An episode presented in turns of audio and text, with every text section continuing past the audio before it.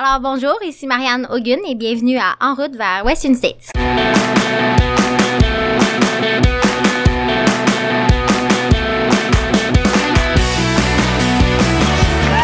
messieurs, votre gagnant du 110 Si tu commences à te sentir bien en courant un ultramarathon, fais-toi-en pas, ça va passer. Grand champion du 125 km. C'est la Minute NAC et là, je suis avec Mine, qui est un des deux cofondateurs de l'entreprise pour jaser des débuts puis ce qui a été la bougie d'allumage qui a, mené à la création de NAC. Ben, avant d'être des, euh, de NAC, on est tout d'abord des athlètes d'ultra-distance et en se mettant à l'ultra, on s'est rendu compte qu'il n'y avait aucun produit fait pour l'ultra-distance. Tous les produits qui étaient utilisés étaient inadéquats, soit donc euh, avec euh, trop de sucre qui euh, génère des pics de glycémie et des crashs derrière, fait d'ingrédients qui sont mauvais pour la santé, mauvais pour l'environnement. C'est là où on a décidé de créer donc NAC, l'énergie euh, pour l'ultra-distance euh, qui est performante, éco-responsable. Donc tous nos produits donc c'est basé sur la science NAC, l'ultra énergie, où tu vas avoir des BCA et des protéines complètes pour euh, réduire la fatigue musculaire, des glucides simples et complexes euh, pour éviter les pics de glycémie, et enfin des électrolytes contre la perte des minéraux. Donc cette science NAC, vous la retrouvez dans tous nos produits, que ce soit les gaufres, les bars, les drink mix euh, ou les bars café. Merci Mine et tout ça, on va les trouver sur le nacbar.com puis vous le savez, si vous utilisez le code promo pas sorti du bois, P-A-S-S-O-R-T-I-B-U-B-O-I-S, vous avez 15%. Merci Mine, merci tout le monde, bon épisode.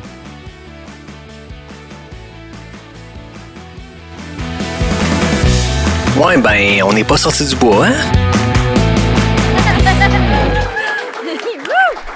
Bonjour tout le monde, bienvenue à cet épisode numéro 123 euh, avec Marianne Hogan. Vous l'avez entendu à l'introduction, c'est une voix que vous reconnaissez parce que c'est le dixième passage de Marianne Hogan. Je suis pas bon en maths, mais à 123 épisodes, 10 passages, c'est comme une fois sur 12, un épisode sur 12, c'est toi. Fait que euh, je sais pas, euh, je sais pas, j'avais une carte chouchou, il y a eu euh, une passe à vie, je sais pas c'est c'est quoi que tu mérites comme euh, comme carte spéciale pour ça, mais euh, dixième passage, je pense que ça mérite une main d'applaudissement à tout le monde. Merci, merci. C'est une bonne moyenne. T'es pas tanné? Non, non, ça va. Cool. Ça- tu me gardes une check là à chaque mois. Il faut que je parle de ma progression. Euh, je- les derniers mois ont pas été très progressifs, mais c'est on a correct. trouvé d'autres façons. Écoute, on a fait un autour du feu à Ricana. Là, euh, on est devant le public.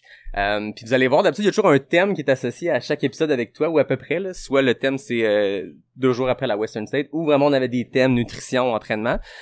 J'en ai un petit, je pense que ça va être euh, un court terme, puis après ça, on pourra parler, prendre des questions. Euh, donc pour les prochaines minutes, pensez à des questions parce que j'ai le goût qu'on fasse juste un épisode Q&A. On verra si les gens ont des bonnes questions. Euh, puis on verra s'il y a de la relève, si un jour ça me tente plus de faire pas sortir de bois. Qui veut embarquer? On va avoir des gens qui sont pas prêts pour des questions.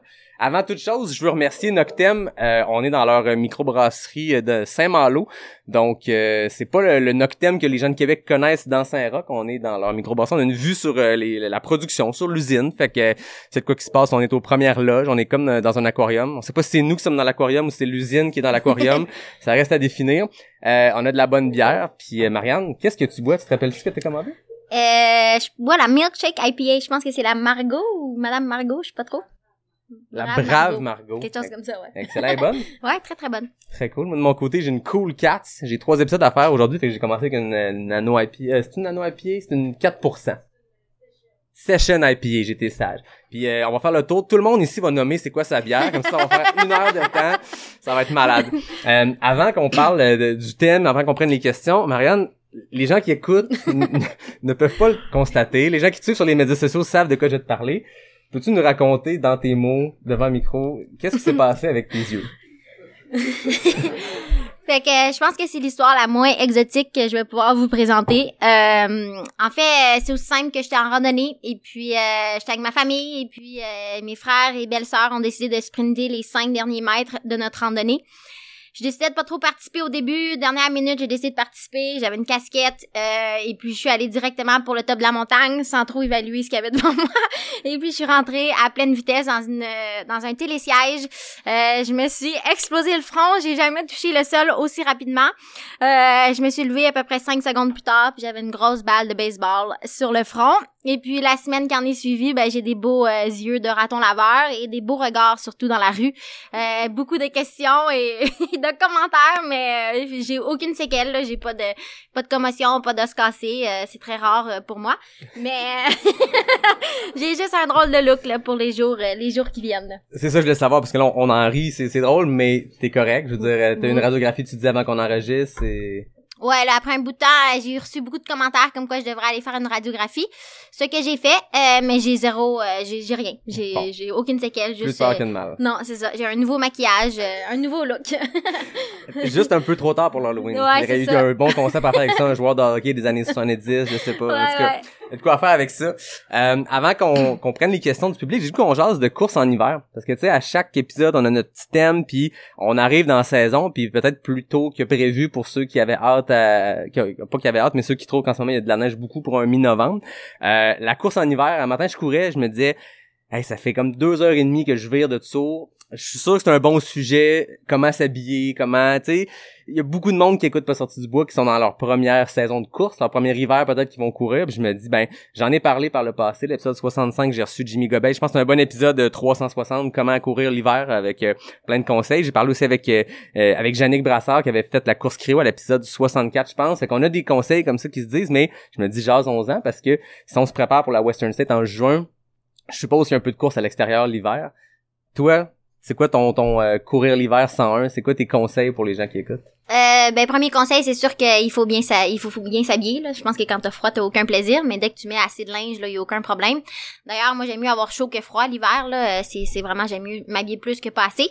Euh, mais sinon, la deuxième chose que je dirais, c'est que courir, tu sais, admettons que tu mets rien sur tes pieds, et que tu cours vraiment juste avec des souliers de course. Je pense que ça t'aide beaucoup aussi à travailler tous tes stabilisateurs, puis Mhm. surtout au niveau des hanches. Là, moi, quand je vais courir l'hiver puis que je cours sur la neige, euh, c'est mes hanches euh, que je suis le plus raquée rapidement. Puis ça, c'est vraiment bon. Puis ça, ça vient t'aider aussi plus tard dans les ultras parce que quand, quand tu viens fatigué, en tout cas pour moi, on dirait que mon muscle qui me qui me qui, s'affaiblit le plus rapidement, c'est au niveau des hanches. Donc j'ai vraiment l'impression que courir l'hiver vient aider ça. Fait que stratégiquement, souvent, je mets pas de je mets rien dans mes pieds. En fait, j'essaie de travailler justement la stabilité puis de- d'essayer de, voir justement qu'est-ce que je peux travailler au lieu de mettre des spikes ou, quoi que ce soit. Le même en montagne, euh, je pense que ça aide beaucoup d'aller courir juste en souliers puis de voir qu'est-ce que tu es capable de faire. Évidemment, là, on essaie de, de, de, de pas tomber, là. Euh, C'est, c'est, des fois, des fois, les conditions font en sorte que t'es, t'es mieux de porter des, des, des spikes ou quoi que ce soit. Mais de façon générale, quand tu vas courir dans la rue, là, je te dirais, cours comme si tu portais souliers de course l'été, puis euh, regarde qu'est-ce que ton corps est capable de faire. Puis la question que je vois beaucoup sur les groupes euh, courses de trail Québec et autres, c'est Gore-Tex, pas Gore-Tex, micro spike, est-ce qu'on met des des des, euh, des des gros spikes, là, des espèces d'affaires que t'embarques par-dessus avec des chaînes en métal? Là, tu le dis, moi je suis d'accord avec toi pour ça. Mais Gore-Tex, pas Gore-Tex, je trouve que c'est une question qu'on entend souvent tout ton bord. C'est quoi ton opinion? Au pire, on fera un débat si quelqu'un ici est pas d'accord. là. Ouais, moi, en fait, euh, j'ai acheté des bas Gore-Tex, ce que je trouve vraiment cool parce que je peux les mettre avec n'importe quel de mes souliers. Euh, donc, je les porte tout le temps. Des fois même, je les mets dans mes bas de split, euh, de split board. Donc, euh, ça me garde les pieds au chaud. Euh, évidemment, des fois, ils sont mouillés de l'intérieur parce que j'ai chaud, mais euh, de façon générale, ça me tient au chaud puis j'ai aucun problème. Comme ça, j'ai pas à, à- à me casser la tête avec des souliers Gore-Tex. Mais c'est sûr que le Gore-Tex va venir aider, là, surtout les pieds. Là, je pense que moi, c'est vraiment la chose qui a froid en premier, c'est mes orteils de toute façon. Des bons, des bons bas Gore-Tex, des Ouais. Merino. Moi, j'ai l'impression, en tout cas, c'est vraiment le bas qui est le plus important course à, à pied l'hiver parce que maintenant on pile dans ce slush. Pas juste le froid, là, ça m'a c'est que ça devient slusheux, surtout si on court en ville, sur l'asphalte. Moment donné, le pied devient mouillé. Ouais. C'est là qu'un un bon bas, ça vaut la peine. La première fois que tu t'achètes un bas en laine de Merino, tu te dis, my god, y a-tu comme des pièces d'or dedans? Y a-tu un lingot qui vient avec? non. Par contre, ça fait vraiment la job, ça dure longtemps, c'est un produit de qualité, puis euh, ça vaut la peine. Ouais, ça vaut la peine. Puis avant que moi j'ai acheté des bas Gore-Tex, ce que je faisais, c'est que j'utilisais une couverture de survie. Donc tu sais la fameuse couverture de survie qu'on est Ouais. obligé de traîner là à travers toutes les courses. Mais j'en coupais des petits morceaux puis je la, je rentrais ça dans mon soulier. Je mettais mon pied dedans puis ça gardait mon pied au chaud.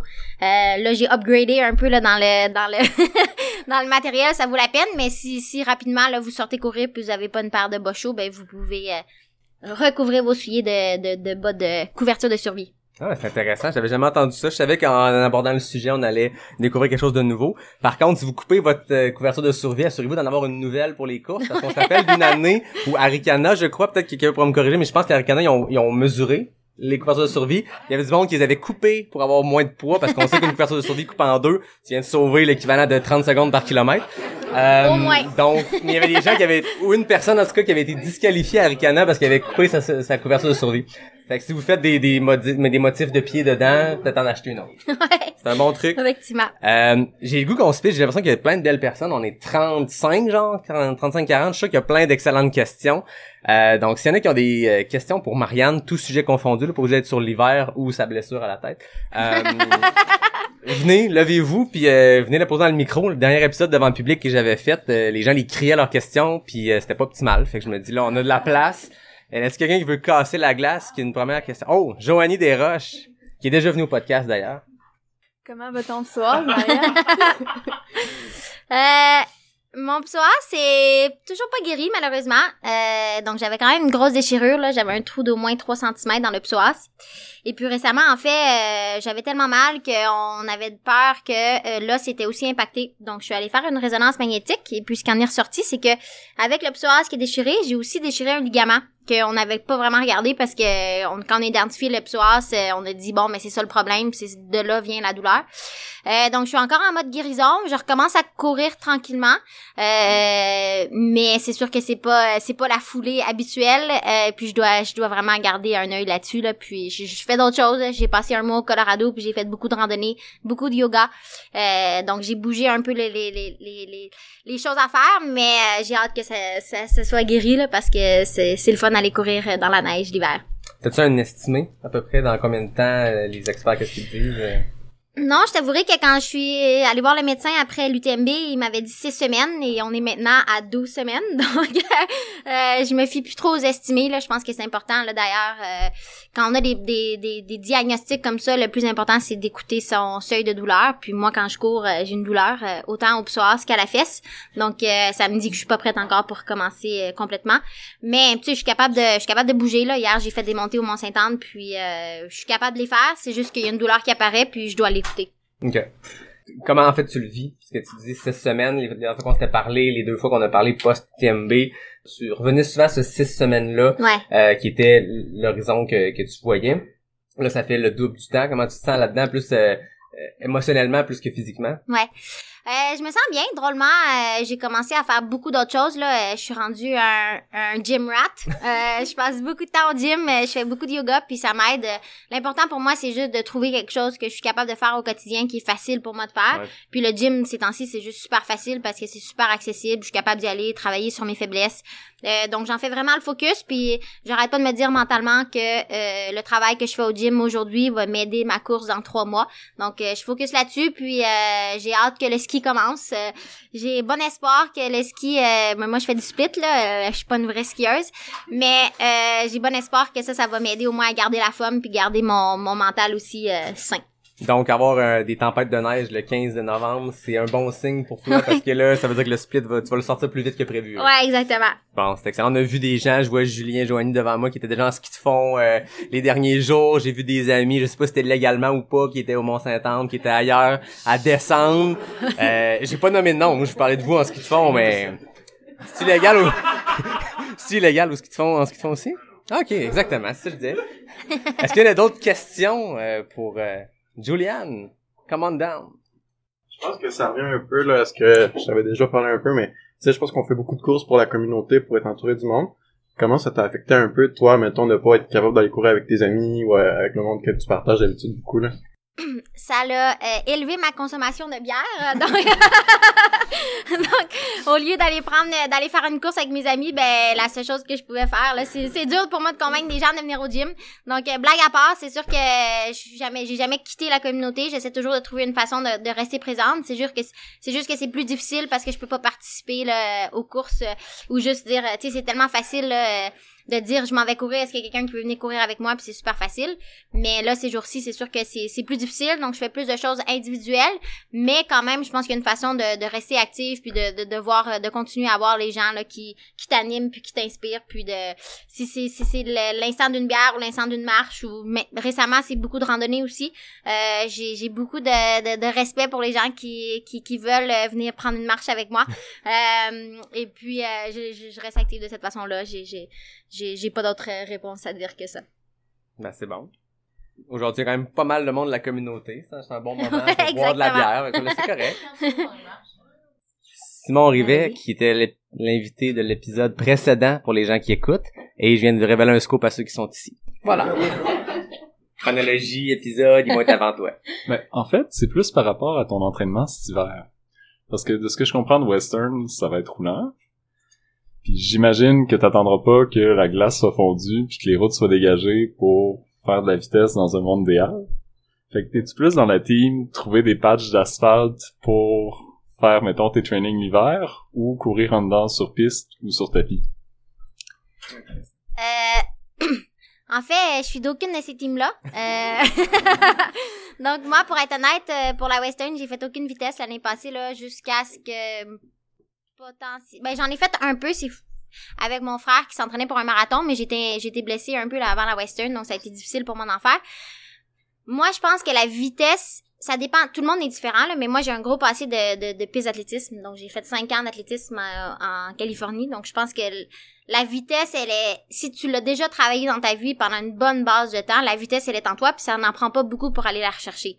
Euh, puis, je pense qu'il faut qu'on arrête de, de, dire aussi que la western c'est rapide. Je veux dire, je suis pas non plus en train de courir 4 minutes flat du kilo pendant 160 km. C'est rapide mais relatif pour un ultra. Donc euh, il faut juste ça, n'en prend pas beaucoup pour aller travailler la vitesse pour aller chercher la vitesse que tu as besoin de faire pour un ultra. Donc oui, c'est rapide, mais en toute honnêteté, je veux dire, je suis pas non plus en train de courir du, du 4 flat, 430. Euh, tu j'ai aucune idée en fait. Probablement qu'en descente, euh, on est capable de pousser la machine, mais je pense que la vitesse est pas nécessairement euh, c'est pas la haute vitesse là, je suis je suis en train de courir rapidement, mais c'est pas non plus euh, la même chose que faire des entraînements. Donc moi ce que je pense c'est que six semaines avant un gros entraînement, un une gros événement comme un gros événement comme ça, tu es capable d'aller travailler la vitesse qui va être nécessaire à, à justement que tu te sentes mieux à un pace un peu plus plus bas. Mais ceci étant dit, c'est vraiment différent à chacun parce que c'est pas tout le monde justement qui a un passé d'athlétisme, c'est pas tout le monde qui a un passé comme ça, donc ça c'est propre à moi-même. Mais je pense quand même qu'il faut, faut garder en optique que même si on fait un ultra qui est plus rapide, t'as pas besoin de beaucoup de temps pour aller travailler cette vitesse-là. Tu peux faire un, petit bloc d'entraînement qui fait en sorte que oui, tu vas aller chercher les, je vais lancer des paces, là, 3,30 du kilo, euh, 3,45, pour que quand tu cours 4,30, c'est plus facile. Mais t'as pas besoin de faire un bloc d'entraînement de 6 mois pour, euh, pour la vitesse en tant que telle, là. En tout cas, pour moi, c'est, ma perception. Je vais rebondir là-dessus. Je trouve ça intéressant ta réponse. Puis, il y a quoi que j'ai entendu beaucoup cette année par rapport au dénivelé. Euh, un peu le même rapport de t'es pas obligé pas obligé de te faire des semaines de 20 000 mètres de dénivelé six mois avant ton événement. Puis c'est surtout dans les semaines avant un dernier gros bloc. Es-tu d'accord avec ça toi qui as passé d'un entraînement western à un entraînement UTMB rapidement? Es-tu d'accord avec ce, rapport-là à l'entraînement de dénivelé que c'est pas obligé de se faire tant d'avance que ça puis que ça peut se faire le 6 8 semaines max avant un événement? Ouais. Euh, je suis d'accord, mais encore une fois, là, si j'utilise la réponse pour moi-même, là, c'est là que moi, c'est ma faiblesse, dans le sens que j'ai j'ai pas un passé de, de montagne. Euh, je suis, j'ai fait de la course, j'ai fait du triathlon. Euh, C'était ça mon passé. J'ai fait 10 ans de triathlon, euh, 5 ans d'athlétisme. J'ai pas. Donc, c'est sûr que l'élévation, ça va toujours rester en quelque sorte ma, ma, faiblesse. Donc, si je me prépare pour un événement comme l'UTMB, c'est sûr que les, les, semaines avant ça, et probablement que si j'avais pas fait la Western avant l'UTMB, j'aurais commencé à mhm. préparer l'élévation plus tôt que ça. Évidemment, là, je suis un objectif à la fois, puis euh, une folie à la fois. Euh, donc, c'est pour ça que je l'ai fait de cette façon-là. Pour moi, j'ai trouvé ça suffisant, mais c'est sûr que dans les semaines qui ont qui ont euh, qui ont devancé l'UTMB, mon focus c'était juste mhm. l'élévation, puis je m'en foutais de tout là. J'ai pas fait aucune vitesse, euh, j'ai aucun entraînement. Tout ce que j'ai fait c'est de, du dénivelé positif. Tu sentais que t'avais les jambes prêtes pour le dénivelé, rendu à Valorcine et tout le reste, rendu tard. Euh... Ouais, ben c'est sûr qu'à Champélac, euh, il manquait un peu de, il manquait un peu de jus dans le psoas gauche, mais sinon, euh, sinon je, je, je, trouvais que j'étais, j'étais en forme. Ouais, ouais. Ok. D'autres questions? Yes. Je peux comme faire la même introduction, donc Laurence Barry qui était l'invité de l'épisode précédent. Il y a un concept là. Euh, maintenant que t'es rendu euh, la pro du yoga, mais je sais pas à quel point t'en faisais avant là, mais je trouve ça vraiment intéressant que que tu l'apportes puis que tu trouvé ça euh, comme manière de bouger et tout. Euh, en fait, j'ai deux questions. Est-ce que t'en faisais avant? Puis comment tu vois que ça s'intègre dans un entraînement de course, tu sais, dans une progression de course? Trouves-tu que c'est complémentaire? Est-ce que ça le remplace? Tu le gardes-tu euh, après? Oui. Je vais t'entendre là-dessus. C'est bon. Euh, ben en fait moi quand j'étais au Colorado je faisais du yoga là, à chaque jour. Euh, j'ai un studio que j'adore là-bas puis c'est pour ça aussi que j'ai voulu y retourner parce que ça me permet de de m'échapper. Moi, le, le, lien que je trouve entre la course et le yoga, c'est que quand je me retrouve sur mon tapis de yoga pendant une heure, je suis focus sur ce que je suis en train de faire, puis j'oublie un peu ce qui s'est passé dans la journée. Tu ça prend peut-être cinq minutes avant que je disconnecte, mais ça arrive. Puis je retrouve ça aussi beaucoup dans la course à pied. Puis quand je suis pas capable de faire ni du yoga ni de la course à pied, il y a comme quelque chose en moi qui fait en sorte que je suis toujours en train de penser ou tu sais je suis trop dans ma tête tandis que là ça me permet d'évacuer tout ça. Fait que moi le côté souvent le côté faire du sport puis le côté de faire autant du yoga que la course à pied, c'est surtout aussi pour euh, pour garder un équilibre mental dans, dans ma propre euh, personne parce que je, je- en fait je je réalise que je suis quelqu'un qui est quand même très euh, euh, qui, qui bouge beaucoup, qui a beaucoup de choses qui se passent. Euh, J'ai un travail à temps plein, tu sais, je coach aussi à côté. Je- J'essaie de courir euh, de façon plus sérieuse. Donc, euh, il y a toujours des affaires qui se passent dans ma tête, puis c'est important pour moi de m'évader. Donc, c'est pour ça que je fais le yoga. Oui, je trouve que ça m'amène du bien aussi au niveau physique. Je pense que ça renforce beaucoup aussi euh, mes, euh, mes capacités musculaires. euh, puis ça vient renforcer surtout là, tout ce qui est stabilisateur et tout ça. Mais quand j'ai l'option de la course à pied, je dois t'avouer que le yoga prend un peu plus le bord parce que je suis capable d'aller m'évader en, course à pied versus le yoga. Mais n'empêche qu'il y a comme une série, là, tu évidemment, le plus la série introduction là, au yoga, là, si je suis capable de la faire en comme 10 minutes, puis ça, je pense que ça vient beaucoup m'aider aussi. Puis c'est ce que je fais souvent quand je vais au gym, ben, au lieu de faire comme un réchauffement typique, ben, je fais comme un petit euh, euh, une petite séquence de yoga qui fait en sorte que je suis capable d'aller d'aller travailler les muscles qui sont plus importants pour moi. À main levée dans la salle, qui fait du yoga? Ok. Ouais. ouais, faut pas parler avec le vélo. Qui fait du vélo, qui fait du vélo quand il est blessé. Ah, soudainement, ça se lève. C'est vrai quand même. On a juste eu des questions de cette table-ci. J'ai l'impression, là-bas, est-ce qu'on a des questions, euh... Je suis sûr que vous en avez. Oui, let's go. Euh, allô? Allô? J'avais vu euh, dans tes stories que, ah, je pense que c'était une blague, là, que t'allais t'inscrire au euh, hard, euh, hard Rock. Est-ce que c'est dans tes plans, dans le futur? Euh, j'aimerais beaucoup faire la hard rock. Euh, je pense vraiment pas que c'est dans mes cordes dans les dans les dans l'année à venir, puis d'autant plus que je voudrais refaire la western et refaire l'UTMB. Dans le fond, ce qui se passe avec la hard rock, c'est je sais pas si vous avez suivi, mais ce qui se passe c'est que tout dans le fond, le nombre de pourcentage de femmes qui s'inscrivent à la loterie, ça va être le nombre de pourcentage de femmes qui vont être choisies sur la ligne de départ. Fait que j'ai pris un risque. Évidemment, ça coûte quand même cher s'inscrire à la hard rock, mais je trouve que ça valait la peine dans le sens qu'il y a pas beaucoup de femmes qui ont l'option de s'inscrire. Donc, il faut que tu faut que tu fait une course qualificative. Donc, pour moi, ça a été l'UTMB. Euh, donc, j'ai pouvais m'inscrire à la loterie. Évidemment, j'espère ne pas être pigée. C'est rare qu'on s'inscrit à une loterie puis on espère ne pas être pigé.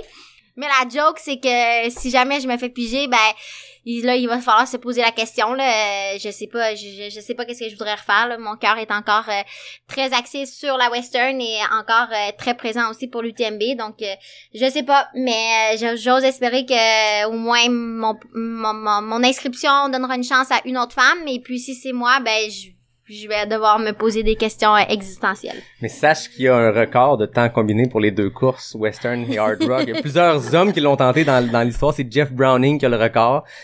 Et euh, il y, a- pas de temps féminin à ma connaissance dans les récentes années. En tout cas, je dis ça de même. Mais Ouais. le Hard Rock est extrêmement difficile à être pigé parce que on veut pas rentrer dans le fin détail et complexe. Mais tu sais, si vous pensez que la Western c'est tough à être pigé, Hard Rock c'est un autre niveau parce que il y a un pourcentage, il y a une centaine de coureurs, mais il y a un pourcentage de ça que c'est des gens qui l'ont déjà fait cinq Mhm. fois ou plus, d'autres Ouais. que c'est qui l'ont déjà fini.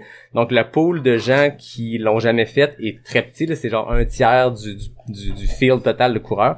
Fait que c'est quand même euh, complexe réussir à rentrer là. Puis le nombre de courses qualificatives est beaucoup plus bas. Là. Ouais.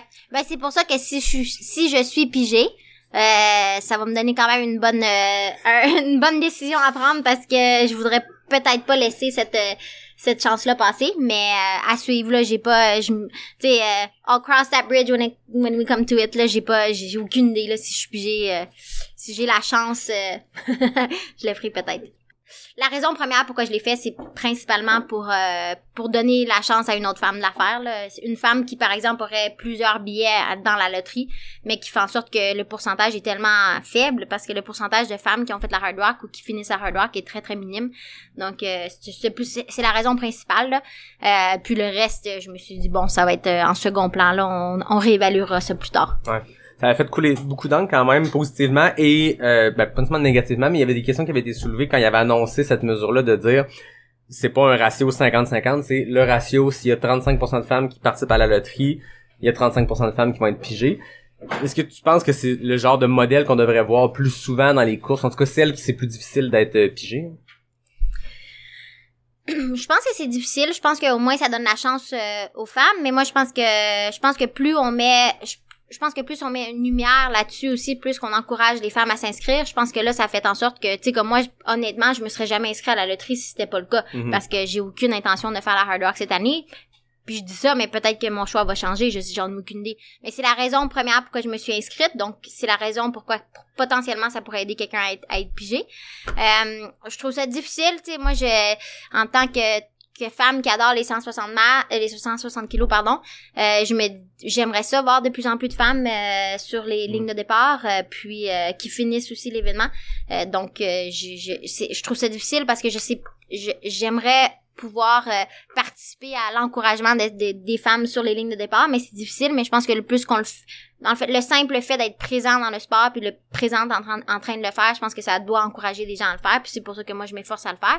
Mais la question de comment est-ce qu'on devrait faire ça, honnêtement, je suis pas assez euh, euh, éduquée dans le domaine pour pour dire c'est quoi la meilleure solution. De toute façon, plus il y a de femmes qui vont faire des 100 miles, plus les pourcentages de réussite vont augmenter parce que c'est scientifiquement prouvé que les femmes ont un plus haut taux de finisher que les hommes. Donc, s'il y a plus de femmes qui est fait, plus de finishers, c'est bon pour tout le monde. Exactement. S'il y a d'autres questions? Julien? il y a sa face de Julien Lachance que Il a l'air super on se doute que ça sera pas une question. euh, Ah non, ça va être à mort. J'ai eu la chance d'entendre de Beaupré. Euh, Journaliste indépendant. Euh, ma question, c'est suite à ton année euh, exceptionnelle là, depuis un an avec les courses, là, est-ce que, ta- tantôt tu disais que tu travaillais à temps plein puis tout ça, est-ce que tu as déjà pensé à la question de devenir professionnel 100% dans le sport, garder un peu de job coaching à côté, mais de vraiment t'orienter sur le sport pour peut-être optimiser des choses ou pour toi l'équilibre euh, sport-travail, ça optimise ton entraînement parce que tu as vraiment un côté qui est complètement décroché du sport puis ça permet en cas de blessure justement de penser à autre chose?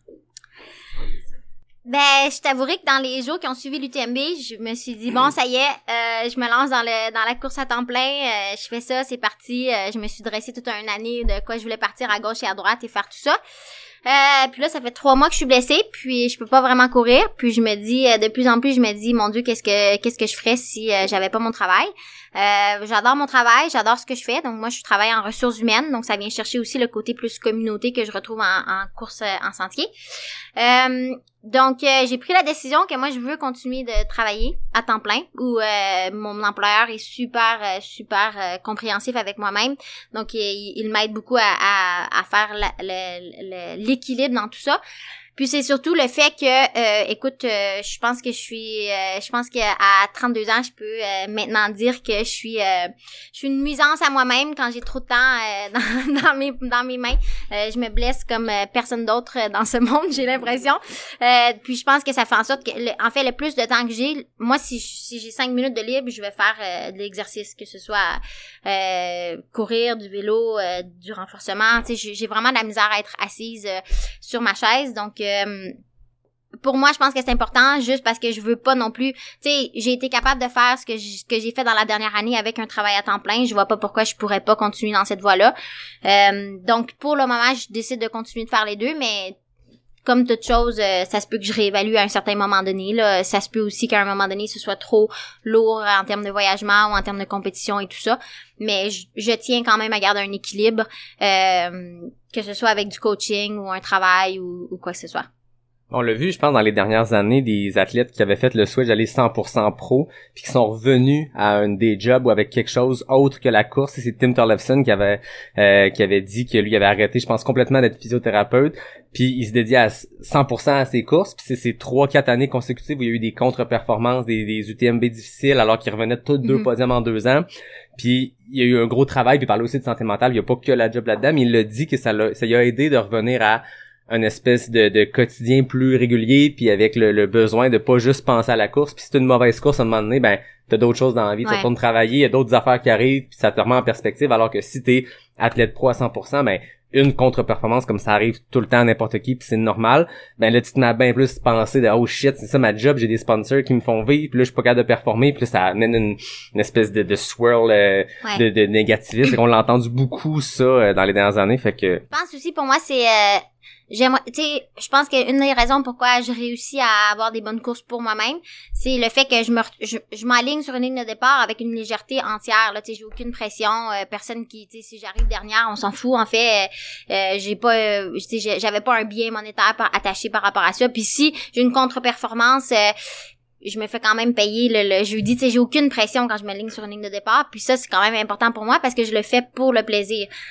Je me suis dit aussi, tu l'envers de la médaille comme ça, puis ça fait en sorte que pourquoi potentiellement je ferais le saut, c'est que d'un autre côté, c'est sûr que être pro, tu pourrais quand même y trouver du bonheur. Tu pourrais, en fait, je pourrais dire bon, mais pour je pourrais me lancer dans un dans une carrière de, de coureuse professionnelle puis euh, me compter chanceuse de pouvoir me lever le matin puis de faire ce que j'aime et tout ça donc oui je, je comprends que les deux sont, sont bien alignés puis ça fait en sorte que la ligne de décision est, est toujours très difficile à prendre mais euh, on y va jour le jour puis euh, pour le moment je suis blessée de toute façon fait que ça, ça- j'aime ça pouvoir travailler là, dans la journée pour penser à autre chose C'est bon, ça.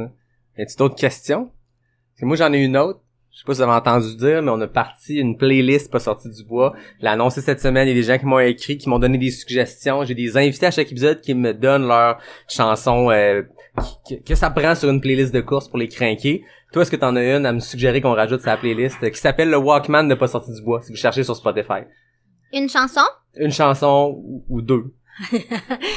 Fait que moi, j'ai fait une playlist pour l'UTMB. Je pense qu'elle durait euh, 22 heures. euh, donc, euh, c'est une, une playlist d'ailleurs que j'ai sur Spotify qui s'appelle UTMB, très facile à trouver.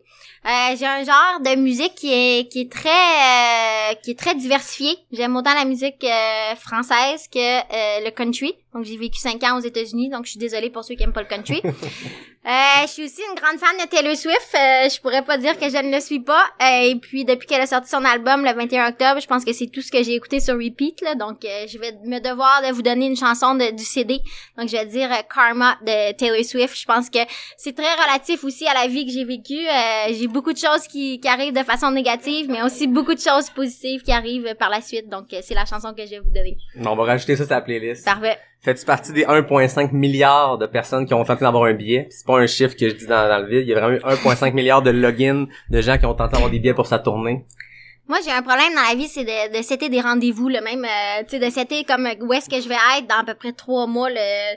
Fait que j'ai regardé les, j'ai regardé les dates. euh, je trouvais ça bien difficile de setter que j'allais être euh, où est-ce que j'allais être. Fait que j'ai pas, j'ai pas cherché à à prendre un billet, mais je te dirais que euh, sur Spotify, tu sais, ils donnent des stats, là. Ouais. Et puis la stat dont je suis le plus fière en 2022, au-delà de mes performances euh, de, de course, c'est que j'étais dans le 0.01% Oh, des gens qui ont le plus écouté Taylor Swift.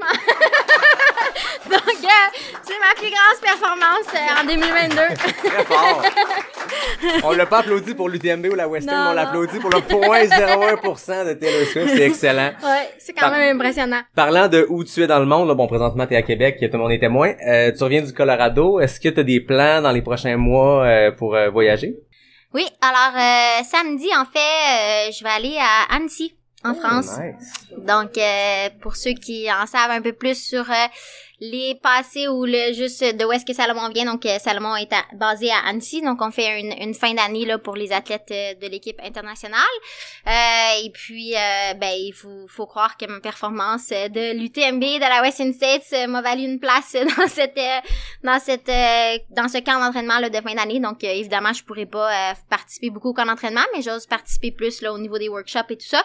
Et puis par la suite, là, je vais rester évidemment une semaine de plus là, euh, pour profiter un peu des environs, probablement aller sur une montagne de ski, là, euh, voir si euh, la neige est bonne euh, à ce temps-là de l'année.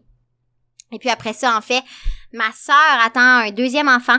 Et puis euh, je vais aller. Ma sœur, elle habite euh, dans l'Ouest, donc euh, je vais aller passer du temps avec elle euh, et surtout euh, porter main forte à euh, au petit premier là, dont je suis la marraine et euh, ils habitent à Vancouver donc c'est sûr que c'est ça vaut la peine d'aller passer du temps là-bas puis d'aller faire des randos avec euh, le petit kid dans le backsack. Très le fun, ça. Merci beaucoup, Marianne. Toujours un plaisir. Dixième fois pas sorti du bois. Euh, Est-ce qu'il y aura une onzième? Est-ce que ce sera dans un décor, avec un décor en arrière dans la vitre de Vancouver, de Annecy, on verra, mais je pense qu'il y aura toujours moyen de, de continuer ça en route vers Western State. Là, moi, je te remercie. Je, je sais que les, à chaque fois que je lance ces épisodes-là, euh, il y a quelque chose de spécial. Les gens, je pense qu'ils aiment te suivre, ils aiment comment tu te, tu t'admets les choses comme elles sont. Tu sais, y a pas de masque on dirait avec toi, c'est voici what you see is what you get. Je pense que c'est une de tes plus belles qualités, mais je pense que les gens le voient, les gens le, le, le sentent, puis les gens me l'écrivent, fait que je suppose que toi aussi tu l'écrives, mais euh, merci pour ça. Mais en ce moment, j'ai un petit masque, là, mais... mais sinon, c'est sûr que c'est plus euh, la vérité qui sort, ouais. Tout à fait, merci. Merci à tout le monde qui était là. Euh, on va continuer nous autres. Ça va être le temps d'aller chercher des, des refils de bière. Euh, je remercie NAC qui est le partenaire officiel de Pas sorti du bois. Je remercie Noctem, bien sûr. On est là, on est chez eux, puis la bière est bonne. Je remercie Capic. Euh, il est trop tard pour boire du café. On est sur la bière déjà, mais Capic font de l'excellent café. À tout le monde qui est ici présent, mais tout le monde qui écoute en ce moment, je vous dis à la semaine prochaine pour un prochain épisode de Pas sorti du bois, le podcast 100%. C'est parfait. Merci, guys.